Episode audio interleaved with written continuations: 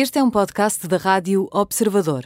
Pode ouvir a rádio também em 98.7 na Grande Lisboa e 98.4 no Grande Porto.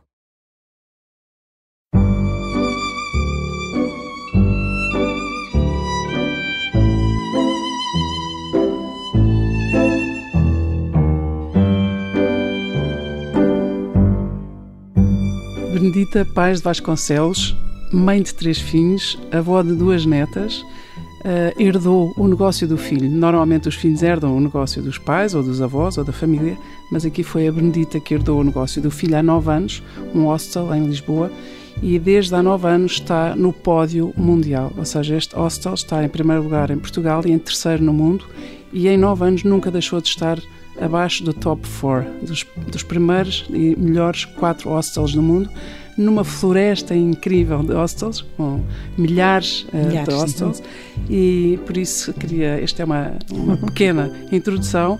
Bem-vinda aos Imperdíveis. Uh, Benedita Paz Vasconcelos, posso lhe perguntar como é que se define? Como é que eu me defino a mim própria? Hum, isso é uma pergunta um bocadinho. uh, sou uma pessoa lutadora, que não me conformo com as situações que se me deparam no dia a dia. Eh, basicamente é essa a minha definição, uma pessoa muito tolerante e uma pessoa hum, que tenta sempre resolver os problemas é uma pessoa que põe os meios para atingir os fins e que aposta muito no staff, que aposta muito em fazer equipa, no team bonding, na, nos laços que se criam na equipa. Nós, no, no, hostel, eh, eu estou a falar agora exclusivamente no hostel, exclusivamente não, no hostel, um, nós temos um serviço de pessoas para pessoas e, portanto, as pessoas são a coisa principal, a coisa não, que eu não posso falar coisa, mas pronto, as pessoas são o principal nesta indústria, entre aspas. E, e por isso todo o meu empenho ponho em conseguir formar um staff que queira e goste de receber os hóspedes como, como se fossem amigos.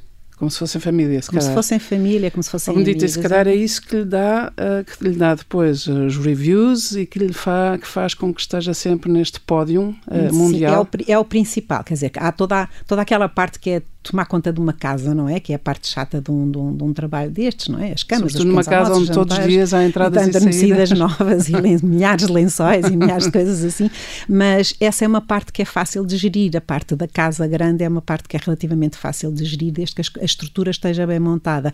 O que é difícil mesmo é a ter a certeza humana. que os 17 pessoas que trabalham comigo eh, tenham a vontade de agradar a toda a gente e a vontade de colaborar uns com os outros. E na verdade têm. Pois, a, verdade, a verdade é que tem, porque se ficou em primeiro lugar em Portugal e em terceiro no mundo, tem que ter. E, tem portanto, ter. muitos Eu parabéns. Obrigada. se calhar devia ter começado por aí.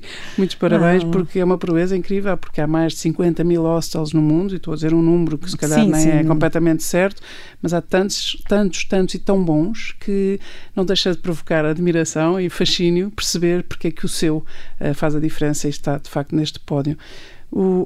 Conte-me um bocadinho como é que começou tudo isto? Como é que herdou um negócio do seu filho? Então, eu tenho três filhos, todos diferentes uns dos outros, e tenho um filho que às tantas resolveu abrir um hostel, só havia dois ainda em Portugal, e ele abriu juntamente com outro hostel, e foram os quatro primeiros em Lisboa. Isso foi em que ano?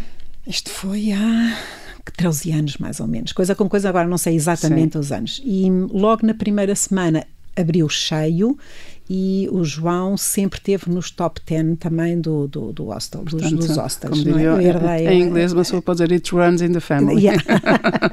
Aliás, esqueci-me de dizer que a Benedita tem um lado germânico. Eu acho que muito, esse muito. seu lado germânico, uh, que já falaremos também sobre isso, é um, uh, faz de si também uma, uma gestora uh, muito afinada.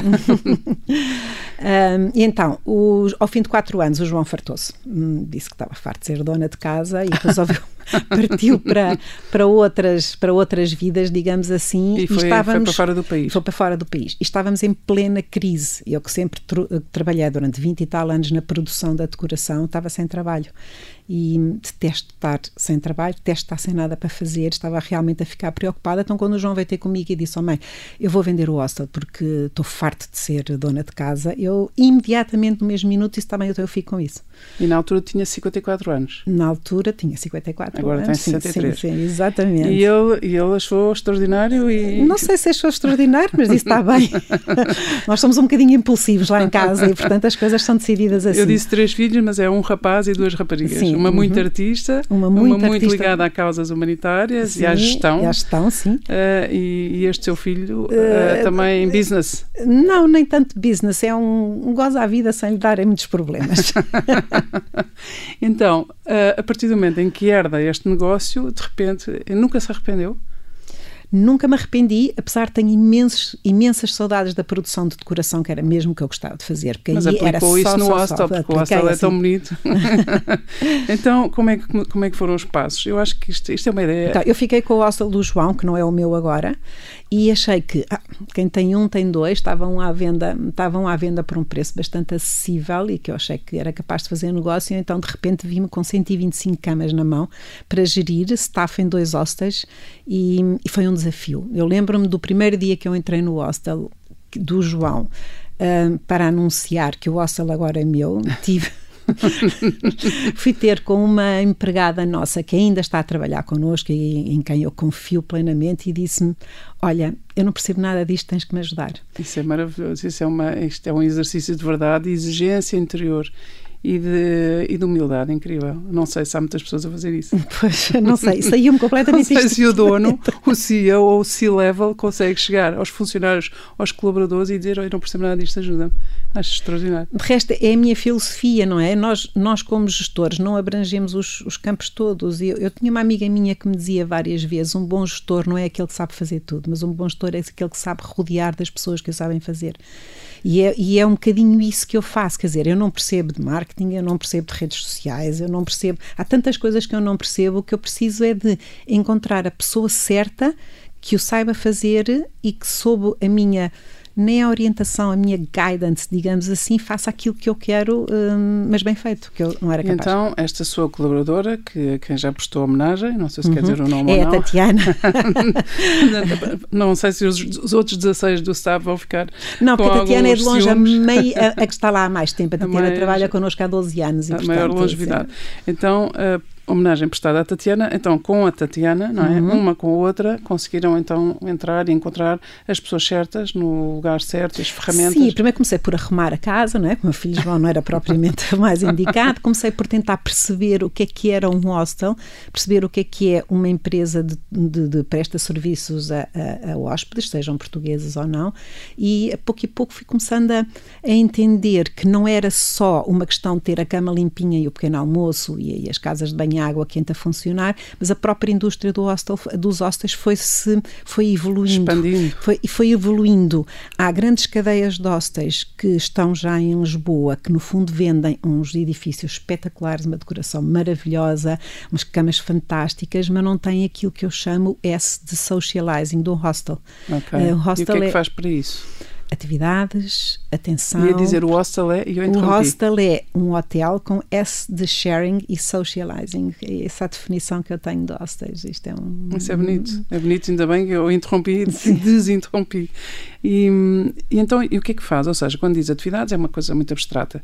O que é Sim. é que tem uma cozinha, uma cozinha Pronto, comunitária? todos os dias tenho, eu tenho que facilitar o contacto das pessoas umas com as outras, porque as pessoas, há muitas pessoas que viajam sozinhas e eu cada vez mais estou a trabalhar para essas, para essas pessoas. Ou seja, posicionou-se no mercado no para mercado os... para o solo traveler. Uhum, ok, solo traveler e portanto as pessoas sabem que indo para o seu hostel, além de tudo e destes reviews e de estar né, em primeiro lugar em Portugal e em terceiro lugar no mundo, sabem que também é um sítio onde podem fazer um match entre um match humano, humano, não é, não é, não é promover, de resto eu mudei não o nome é promover, agora, assim, não, não, de não é promover outro tipo de relações. Não, não isso, também, também acontece, cada um, é claro, óbvio, e as pessoas são livres não é? e há que respeitar, mas não, esse solo traveler. Uh, Aliás, eu mudei o nome do meu hostel agora para Good, é Morning, Good Morning Solo Traveler Hostel, exatamente para um, para que seja essa a percepção das pessoas que reservam comigo saibam que isso vai acontecer e que vejam nos reviews o que, é que acontece.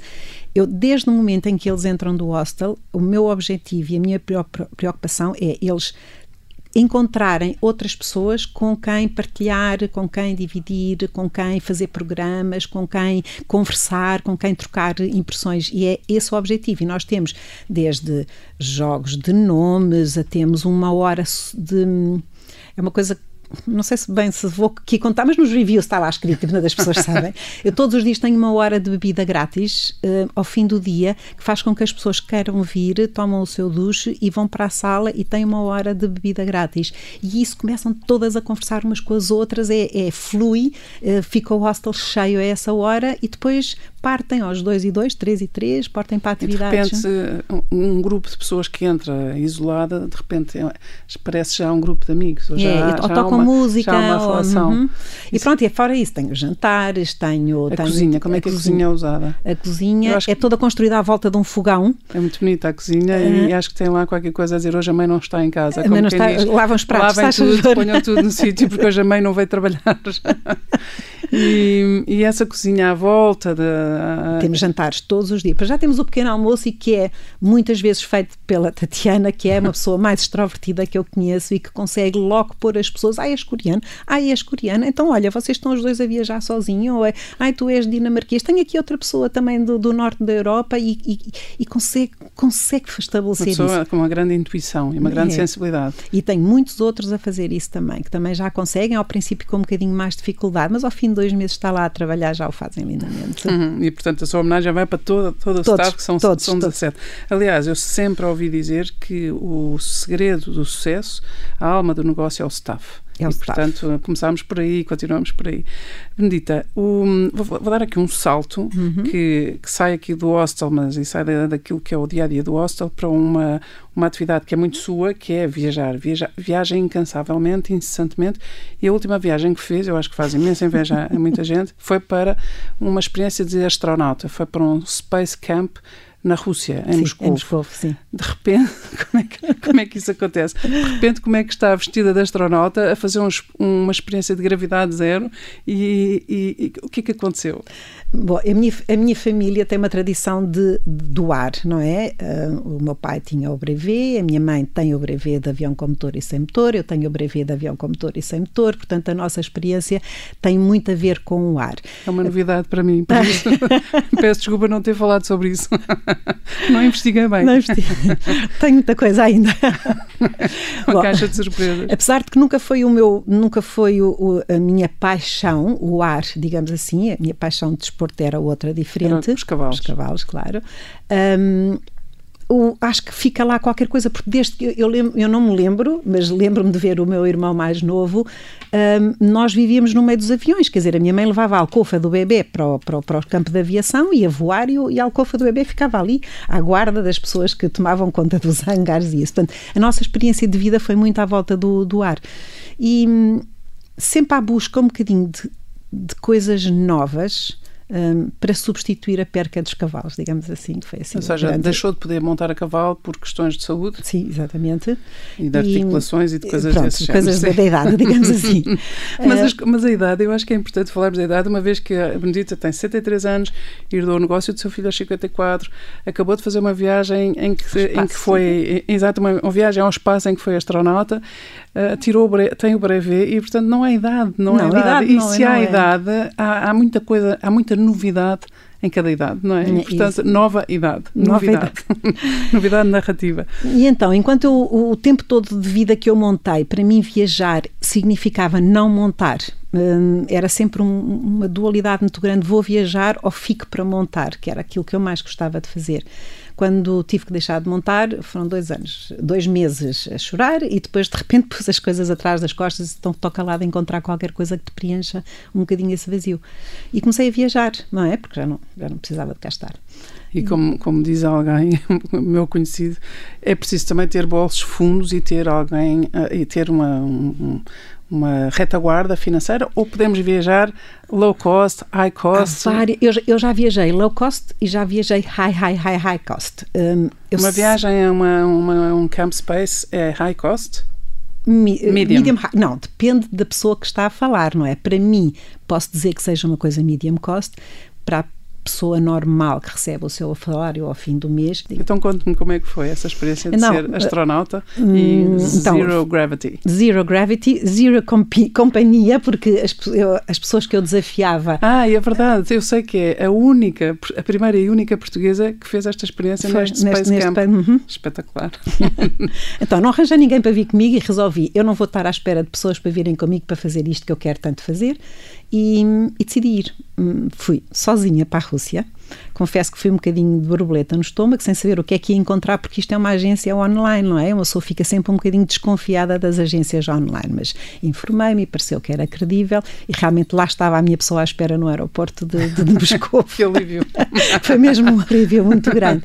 E então passámos dois dias na Star City, que é a cidade eh, onde tudo se passa, hum, menos os lançamentos, que são, são no Cazaquistão, penso eu, hum, em tudo se passa, onde há toda a tecnologia, todos os engenheiros, os, os astronautas, os, tudo o que é preciso de staff à volta de um programa deste, e nós estivemos lá dois dias. E é uma espécie de uma formação, ou seja, não, Não, só não, o, a formação não foi preciso Não, muita, não. não. O que foi foi hum, darem-nos a conhecer um bocadinho aquilo que têm, não é? E o que é que fizeram para trás. Eu posso dizer que eu tive dentro de uma das cápsulas que veio do espaço e amarou, aquelas que antigamente se viam na televisão, que caíam com, uma, com um paraquedas no meio do mar e que os astronautas se iam lá dentro. Eu estive dentro de uma dessas cápsulas. Isso eu é extraordinário. dentro da réplica exata da Mir, não é? Que já se desintegrou e, e- e eu estive lá dentro a experimentar as coisas todas. E, e depois no dia seguinte foi o voo que foi extraordinário. Ou seja, no dia seguinte é vestir de astronauta Vestir e ter a astronauta, experiência de, de gravidade tentar, zero. Exatamente, tentar apa- tentar- primeiro Beber tentar- água. Como é que se bebe água? Isso é muito É, a garrafa é de baixo para cima, espreme-se e sai uma bolha de água que nós tentamos apanhar com a boca. E uma pessoa não fica engasgada, não acontece nada. Aquilo é tão divertido que não dá para pensar nisso, engasgar paciência. Não problema.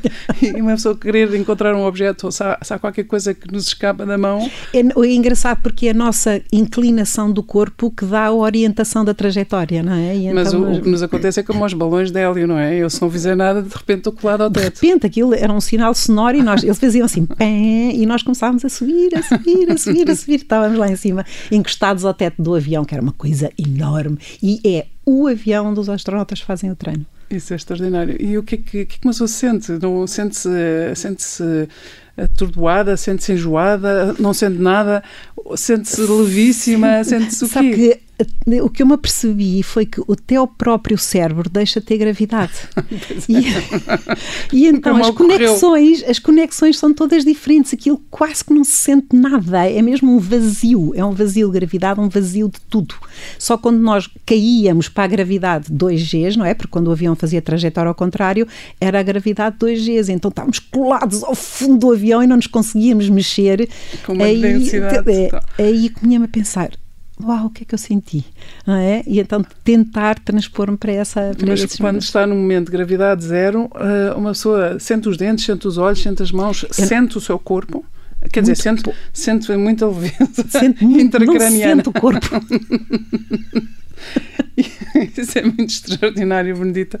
Acho isso espetacular. Eu acho que qualquer eh, ser humano à face da Terra, desde que há homens na Lua e homens a explorar o espaço, tem, é, é um mito, não é? Qualquer É. pessoa gostaria de fazer essa experiência, Eu, não é? só- eu agora, para além disso, gostava de ir à Lua, mas essa já não é para mim. Não sabemos, Benedita, não sabemos. Às tantas. Sabe-se lá. Sabe-se lá. Benedita, então, depois deste salto no espaço, ah, e depois quando, quando voltou, não há, não há sequelas, não há. não, não houve há- sequelas nenhumas, ligeiramente enjoada, porque as cambalhotas no ar foram imensas e fizemos imensas coisas, imensas. eh, fizemos imensa, imensa, imensa coisa lá em cima. A ar. única coisa que tenho parecido é ter feito uma, uma viagem com a Diana, a piloto que faz acrobacias no, Sim, no uhum. ar, e de facto uma pessoa faz aquelas acrobacias todas e vê o mundo pernas para baixo e tudo, e chega cá abaixo feliz, mas completamente enjoada, mas é, é um nível que não se compara com gravidade zero.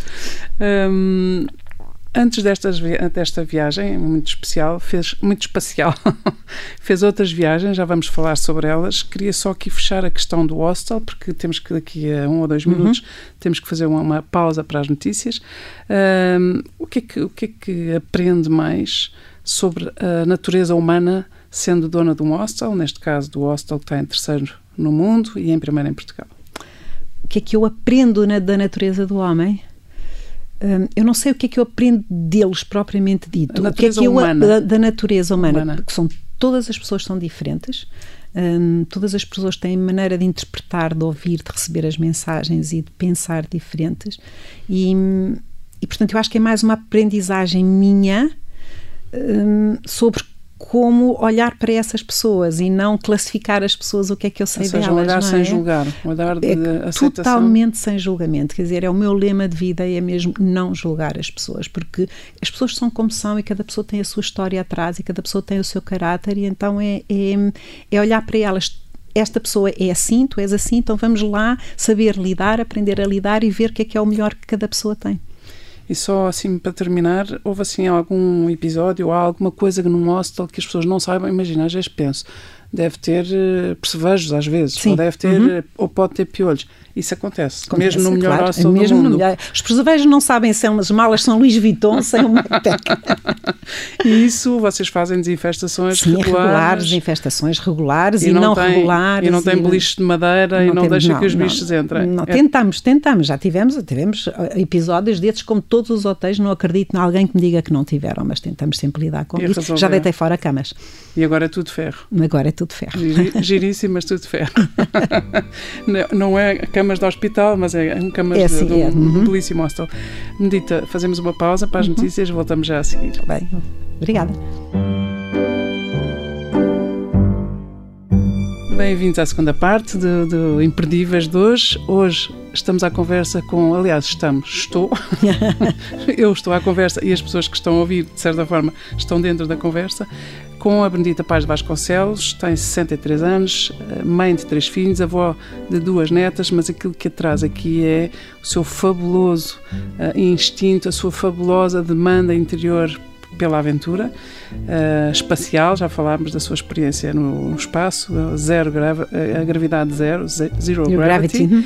Uh, mas acima de tudo já falámos também das ferramentas de gestão de um hostel. A Benedita é dona do melhor hostel uh, português e do terceiro melhor hostel do mundo, o que é extraordinário. Há nove anos que está neste pódio e, portanto, os meus parabéns Obrigada. renovados. Um, gostava de falar de outras viagens que a Benedita fez. A Benedita foi ao Irão e já Fui ao Irão e que deixo aqui dito para todas as pessoas que me ouvem que é o povo mais fabuloso que eu conheci até hoje. Em que sentido? Hum, Fabuloso do ponto de vista cultural, certamente. fabuloso do ponto de vista cultural. O próprio país é, um- é uma cultura, tem uma, uma- um, uns- um legado cultural extraordinário, mas é de, o, o povo é tão acolhedor, tão, tão. Eu senti-me protegido por baixo dos braços deles, de tal maneira eles sorriem, mas, mas sorriem sem ser falso, eh, eles ajudam, prontificam-se. Um povo afável no, no- muito no afável, contacto. muito no contacto. Eles querem receber-nos e querem, e querem contactar connosco. Eu adorei o Irão como povo.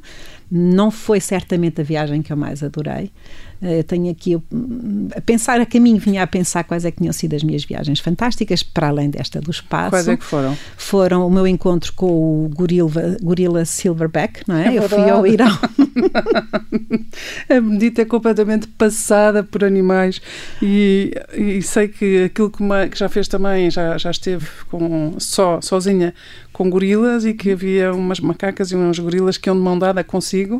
Não, não, não, não. Isso foi os chimpanzés. Ah, os Os chimpanzés. Ah, que eu tá bem, tive tá na- tá. Está a ver, isto é de quem não percebe nada de animais e, portanto, é capaz de confundir gorilas com chimpanzés. Não, gorilas- Então vamos por partes. Então, tive Primeiro na os selva, gorilas e depois os uhum. chimpanzés. Estive na selva, no Uganda, eh, a fazer um, um encounter, portanto, um encontro com os gorilas. Passando, passámos eu e, e consegui levar a minha família toda para irmos ver os gorilas Grandes ao malucos. pé de nós. Foram sete horas a caminhar numa floresta, floresta virgem, não é? No meio de um mato, até que encontramos a família dos 17 gorilas e, e- e tivemos uma hora com eles. É tudo assim aos uma 17. experiência. É, foi os 17 empregados e agora os 17. Os 17 funcionários do hostel, os 17, gorilas. gorilas. pois, agora também estava a pensar Tem nessa graça o coincidência. número, não é? tem graça o número. Foi, foi extraordinário, hum, foi, foi, um- foi realmente uma, um, um qualquer coisa de extraordinário, aquele silêncio que se põe, porque os animais, como não falam, hum, impõe-se um silêncio muito grande para podermos estar com eles. Isso foi, foi ótimo. E como é que vocês fazem para eles não se sentirem ameaçados? Vamos, sempre, vamos com uns, uns guardas, ou, ou são, são pessoas que fazem esse contacto e que contactam esta família de gorilas diariamente e que os sabem acalmar através de sons. Uh, e por isso não, não me senti nada E quando insegura. vocês chegam, qual é o comportamento que têm que adotar? Até onde é que podem ir? Não podemos estar a menos de um metro de distância deles, não lhes podemos rir e, e depois é tudo uma questão de bom senso, não é? Não podemos dar uma gargalhada, não podemos fazer barulho, não podemos fazer gestos bruscos com, para eles não interpretarem isso como, como uma, uma, Uma ameaça. uma ameaça, sim. Seja, Mas rir para eles é uma ameaça. Rir é mostrar os dentes, porque eles quando, quando mostram os dentes não é de sorrir, mas é de ameaçar. Zanga. Uhum, Uhum. Por isso, é. Isso é extraordinário, não é? foi, é uma, uma foi, foi, foi uma coisa que não tem descrição do que é que feita foi. em família, com o seu marido e os seus filhos. Não, o meu marido não quis ir, mas foi com os meus filhos, a minha irmã e a minha irmã, fomos os, os cinco. Que Maravilha. E em relação aos chimpanzés? Como é que foi Chimpanzé, essa fica a caminho dos gorilas, tínhamos ido ver uma, umas coisas com chimpanzés, então eu voltei passado uns anos e fui fazer tratadora de chimpanzés na ilha da, patrocinada pela Jane Goodall, Ok. um, em que ela uh, alberga os chimpanzés que são recolhidos de maus tratos. E então tive a fazer tratadora dos chimpanzés, aí sim com ela uma, uma das chimpanzés ao colo e às cavalitas e, e, a- E depois, e a- ah, e depois, quando anda com uma chimpanzé que, Ah, que se foi- afeiçoou a si, há outras que têm ciúmes, ou como é que. Como é que... Não, aquilo houve um, houve um episódio muito giro em que eu deixei passar um chimpanzé à frente. Nessa altura, assim como o meu marido, deixei passar o meu marido com um chimpanzé à frente e a, a, a, Sarah, que era como se chamava essa chimpanzé, desceu do meu colo, pegou-me na mão, correu para a frente do outro, como quem diz: Eu é que sou a líder, eu é que vou à frente. e fizemos essa experiência Não duas brinco. vezes. Não brinco. Não, eu é que vou à frente. E sempre que passava para trás, ou seja, estrategicamente passou para trás para ver se ela repetia a proeza. Ia sempre, descia do meu colo, dava-me a mão, puxava-me para a frente, tornava a subir para o meu colo e pronto, e Isso é continuávamos extraordinário. assim, foi giríssimo. Isto é, é, eu o encontro com os animais é qualquer coisa de extraordinário, que eles têm tanto para nos ensinar. Já falámos de cavalos, já falámos de gorilas, de chimpanzés. Que outros animais é que, que encantam e com quem se sente essa afinidade? Com os cães, claro, eu tenho dois cães que adoro. Mas tenho aqui uma experiência que gostava de contar, que foram 10 dias na Mongólia a cavalo, a dormir no meio da... no- nas, nas, nas gerts, que são as, as, Uhum. as, as, as yurts deles, digamos assim, a dormir com os locais, a comer carneiro, a ver luta de iaques, eh, e andávamos de cavalo, de- a cavalo sempre de... Não é aldeia, porque aquilo é um conglomerado de duas, três eh, cabanas, é uma família, que são os nómadas, e nós andávamos de família em família. E foi aquilo que eu digo, foi uma experiência de. Não é um hotel de 5 estrelas, é um hotel de 5 milhões de estrelas, porque nós dormíamos quase ao relento e tomávamos banho no rio e cozinhávamos com, a com lenha e, e não, não internet, não eletricidade, não água. Não nothing. Não nothing, só carneiro e batatas. E céu, e céu, milhões de estrelas, noite. a Via Láctea, como eu nunca tinha visto na minha vida. E, como se, como se se pudesse tocar. Completamente. É, é, é, um- é uma sensação extraordinária. Uma pessoa deitar-se naquele, naquela steppe, não é? Que Aquela, hum, com as mãos atrás da cabeça e olhar para aquelas estrelas e só ouvir o barulho dos animais ao fundo. Não há mais nada. Por exemplo, não há, não há, não há os cri-cris, porque aquilo é tão frio que não há os cri-cris, não é? Portanto, só só via os iaques a lutar e, os, e as vacas. E ouve- Assim, ouvem-se os, os, os, os chifres, ouvem-se os Sim, sim, sim, ouve-se, ouve-se, ouve-se. É, é- é muito assustador, mas, mas intrigador também. É- é- foi uma experiência maravilhosa. Como é, Essa que se chega, repetir. como é que se chega à Mongólia? Como é que, que, que tipo de endurance é que é preciso ter? Primeiro é preciso saber montar bem a cavalo. Hum. Depois é preciso não ter medo de- da natureza e dos animais, dos bichos. Dos bichos, sim, porque aquilo dormíamos com os bichos à nossa volta, E não que é? tipo de bichos? Ali não há escorpiões. Não, são iaques que são uma coisa enorme e nós à noite, se queríamos ir à casa de banho, era cá fora, não é? Porque não havia pode, de banho. pode vir um pode iaque também. iaque. E se aparecer, o que é que uma pessoa faz? Quais são as normas de segurança? Para o IAC não há problema nenhum, eles não nos atacam. é? Nós não somos ameaças para eles, portanto eles não nos atacam. Portanto é só basicamente encostar a mão e afastar. Se ele se afastar, com o peso que tem. E, o- e o povo na Mongólia? E a relação humana, que é, que é a sua aposta sempre? Eh, A, a sua relação com a natureza, eh, aquilo que no fundo eu posso dizer com margem de erro, a sua.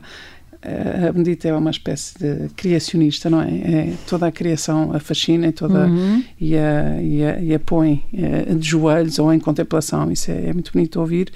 E, mas a natureza humana, a condição humana, a natureza, os animais são, são de facto o seu. É, a experiência com o povo local é o que eu gosto de uma viagem, não é? Não, não é propriamente ver os monumentos e isso, não, não, não, não, não é isso que me entusiasma, não é? nem museus, nem nada, é a experiência com o povo local. E nós aqui na Mongólia tivemos, dormimos com eles, não é? Uh, cozinhámos com eles, aprendemos coisas com eles. Não havia comunicação linguística porque eles não sabem nada de inglês. Ainda estão muito, muito, muito sob a influência Mas russa, uh, não para é? Eles um sorriso Mas é um, um sorriso é um sorriso e eu consegui com uma. Esta até foi com. Não foi na, na, na, Mongólia, foi na Geórgia. Consegui que nós fomos à Arménia também e consegui com uma arménia, sem falar uma palavra de inglês e eu sem falar uma palavra da língua, uh, perceber que ela tinha oito netos, o mais velho tinha quatro anos, tinha três rapazes, cinco raparigas. É conseguimos. É engraçado, não é? E, e na Mongólia, quando nós. O primeiro passeio a cavalo que eu fiz sozinha com a dona dos cavalos, porque eu era do grupo todo que sabia montar melhor, então resolvi com ela, fomos buscar o gado. Um, fomos nessa viagem as duas, começámos por mostrar o que era um cavalo, o que era a cabeça, o que era um braço. Eu acho que acabámos nos palavrões, não é? Porque. Sim, é fatal. Isso também é age, ou seja, é em todas, é em todas as idades. As idades em todo o mundo. em todo o mundo, exatamente. É uma inclinação humana. Mas é isto que eu adoro nas viagens, é isto que eu adoro, esta, esta comunicação com as pessoas. Oh, oh Benito, como já falámos aqui de várias viagens, ai, cost, high, level, e que tal falarmos aqui de viagens mais tangíveis para, para, para, pessoas comuns, como eu, como se calhar alguns dos nossos ouvintes? Eu não, eu não gosto de viajar por viajar. Eu tenho um projeto, eu também vou viajar para mais perto. Eu, eu, eu por exemplo, eu fiquei fascinada com o museu. Um, não é o museu, agora falta uma palavra, a homenagem ao, ao, soldado da Segunda Guerra Mundial em Washington. Fiquei completamente fascinada com, com isso. É, é uma homenagem extraordinária que eles, que eles fazem, não é? Todos os cargos profissionais de um exército estão reproduzidos em bronze à escala natural, com todo o pormenor. É extraordinário.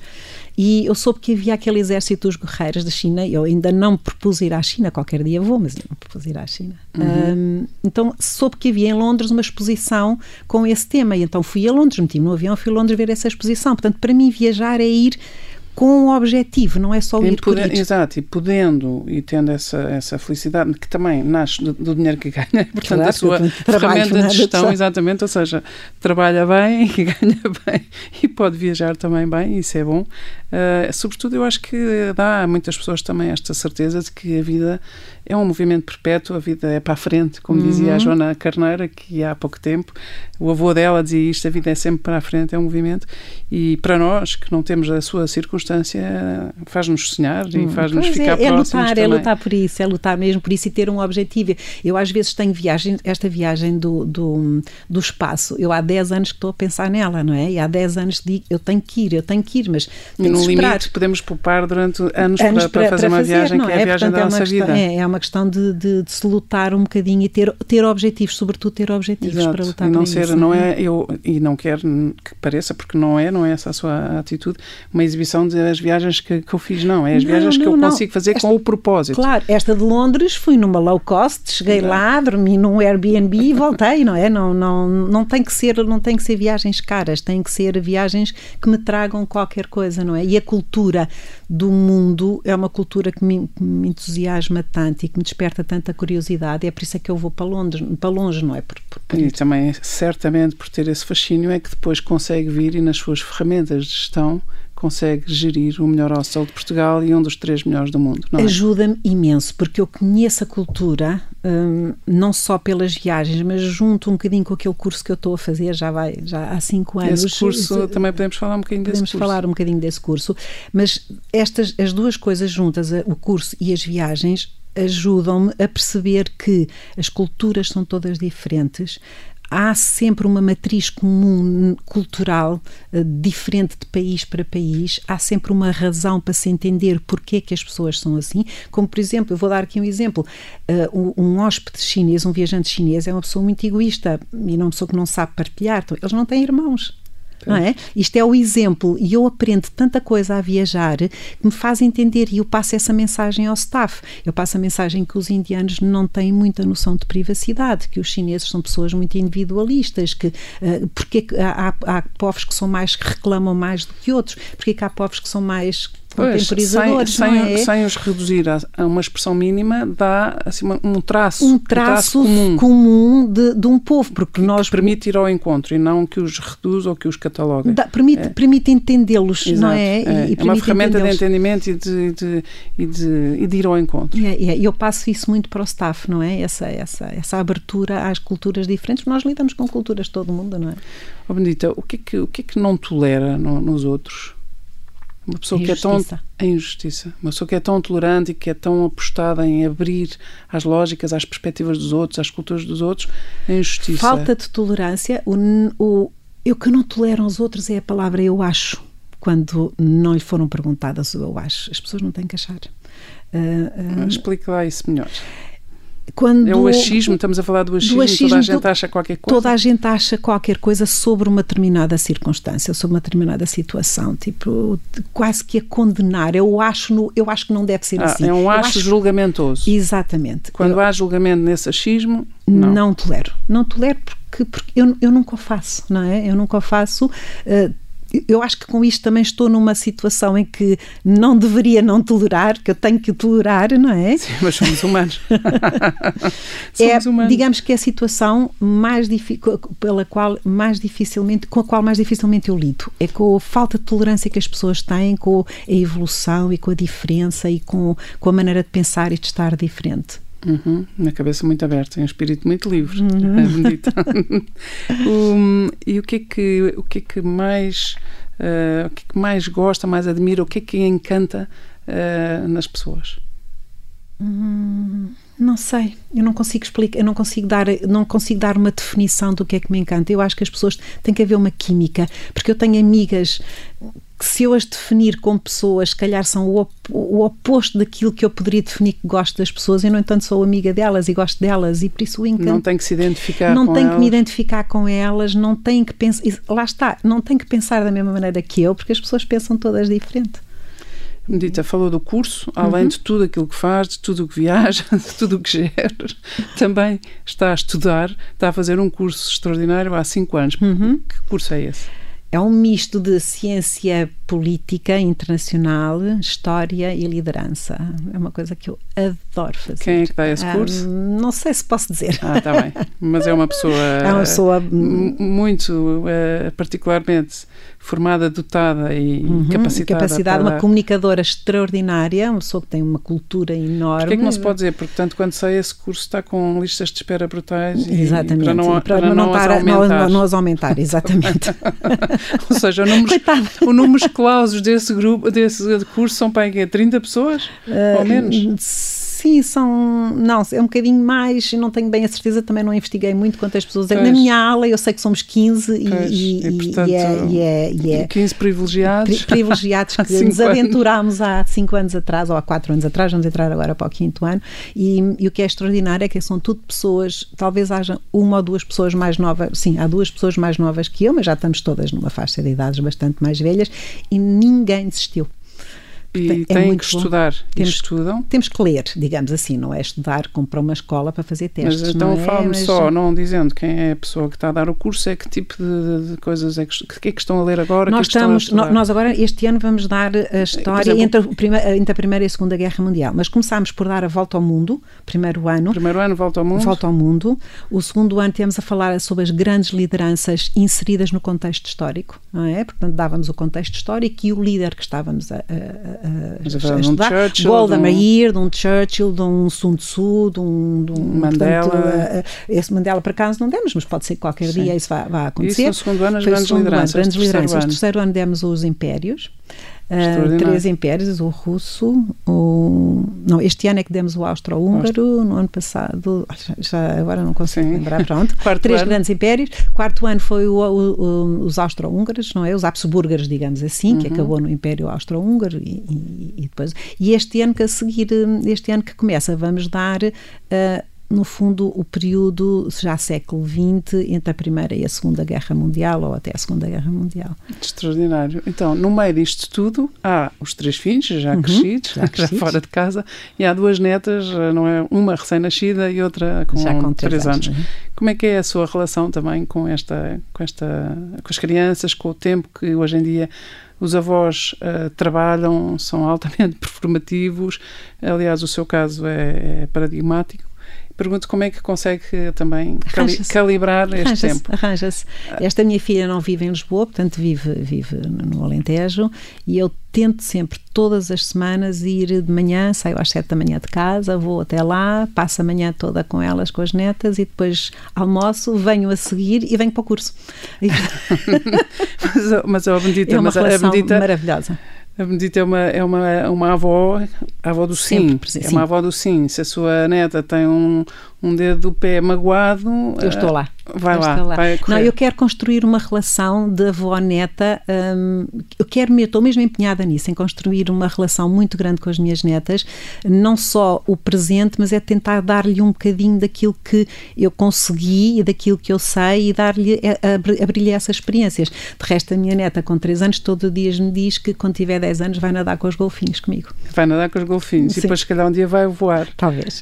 Quer dizer, voar vai de certeza certeza absoluta. No sentido metafórico, voa Sim, vai certeza voar. eu tento, das suas das minhas, viagens. As minhas viagens, tudo o que eu lhe vou contando e mostrando e vou tentando mostrar o mundo, que o mundo é extraordinário e maravilhoso. Mas olhando para ela com 3 anos, uhum. e ela tem uma relação boa com os animais? Tá, ela, sim, sim, ela vive, nasceu em, não nasceu em África, mas com dois meses foi para a África, viveu no meio do mato, no meio de Moçambique, não, não havia nada, nada, e os dois companheiros de brincadeira, brincadeira eram dois cães. oh, Benedita, temos um minuto e meio. Sim. Gostava só de perguntar uma coisa, sem devassar a sua, a sua família, a sua, a sua filha, uhum. o seu genro e as suas netas, mas uh, contou há pouco tempo que uh, a sua essa sua neta vivia ao colo, ou seja, a sua filha diz que uma gravidez não são nove meses, são doze. E que há três meses para ter o bebê ao muito, colo.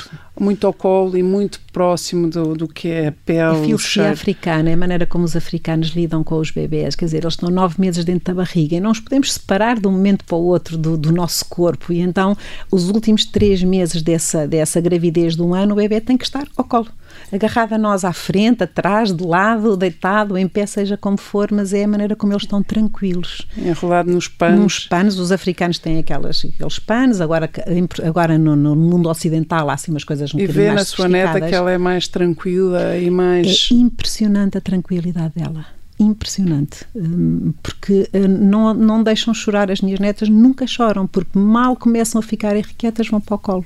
Ou seja, não é não deixam chorar no sentido que às vezes é preciso chorar, é não deixam chorar no sentido de, as, de ficarem estressadas. Portanto, Sim, elas não, são tranquilizadas ao colo. Sempre tranquilizadas ao colo. E se for preciso, trabalha-se com elas ao colo agarradas por um pano. Hum, é, é os africanos fazem-no assim. O que é que disse o, o senhor que ah, recebeu a sua filha? O Raimundo, que era Só o empregado da minha filha. A minha filha chegou lá, pôs o bebê com dois meses numa alcofa e ele virou-se para ela e diz: Dona Margarida, esse bebê aí não pode dormir na cama, tem que dormir com a mãe. Ao colo, enrolado nos calos. Exatamente. Muito bonito. Obrigada, Bendita. Foi uma conversa extraordinária. Viajámos imenso, ficámos todos com imensa vontade de viajar muito mais. Bora mas... lá, venham, eu vou. Obrigada. Índias. Índia, ainda falta um Índia. Índia comboio, Índia comboio, Índia já comboio. fiz. muito obrigada e Nada, muitos parabéns. Obrigada e a Laurinda.